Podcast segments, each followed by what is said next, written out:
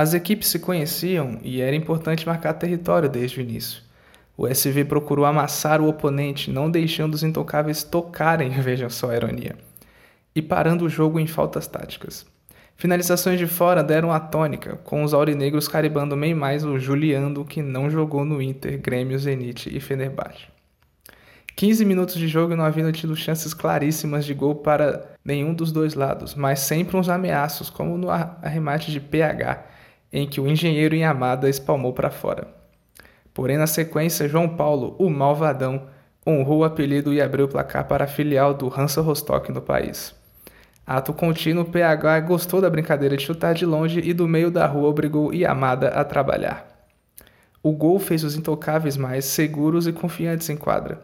Já os amigos da São Vicente não reencontravam o prumo do jogo, se preocupando com a arbitragem e intranquilos na hora de definir. Como Marcelo Alves aos 24, praticamente debaixo do gol, mandando a bola lá no Sesc Pompeia.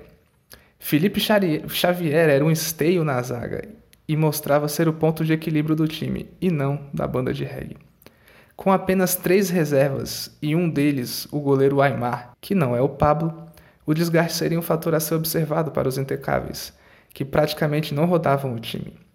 O SV retornou melhor postado em quadra para a segunda etapa, mas pouco agrediu o oponente, que aproveitou e levou muito mais perigo no início. Aos 5, o PH fez bela jogada na ponta direita e quase arrancou o travessão numa bomba, no rebote, Malvadão foi Malvadão, mas para sua equipe, desperdiçando 2 a 0. Logo em seguida, pedido de tempo, e o SV foi ao ataque e acertou o travessão, encabeçada na área de Gustavo Iago. Era sintoma de gol.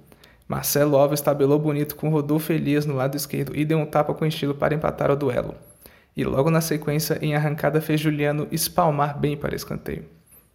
Não sei que papo rolou no pedido técnico, mas o SV estava diferente. E rodou Elias em jogada individual pela direita, levou para o pé bom e disparou no cantinho para virar o placar aos 15. Agora o jogo estava à feição da avenida que margeia Plebal Pompeia. Na frente do placar e vendo o oponente com poucas trocas ter que correr atrás.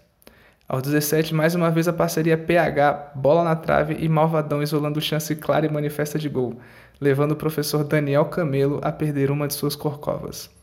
A resposta foi de Marcelo Alves acertando a trave, este sim o elemento mais castigado na partida.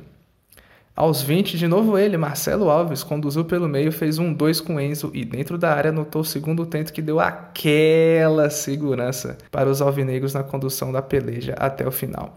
Marcelo Alves ainda perdeu duas chances de ampliar, mas não fez falta, pois o placar da reprise, quer dizer, do jogo terminou 3 a 1 para o SV.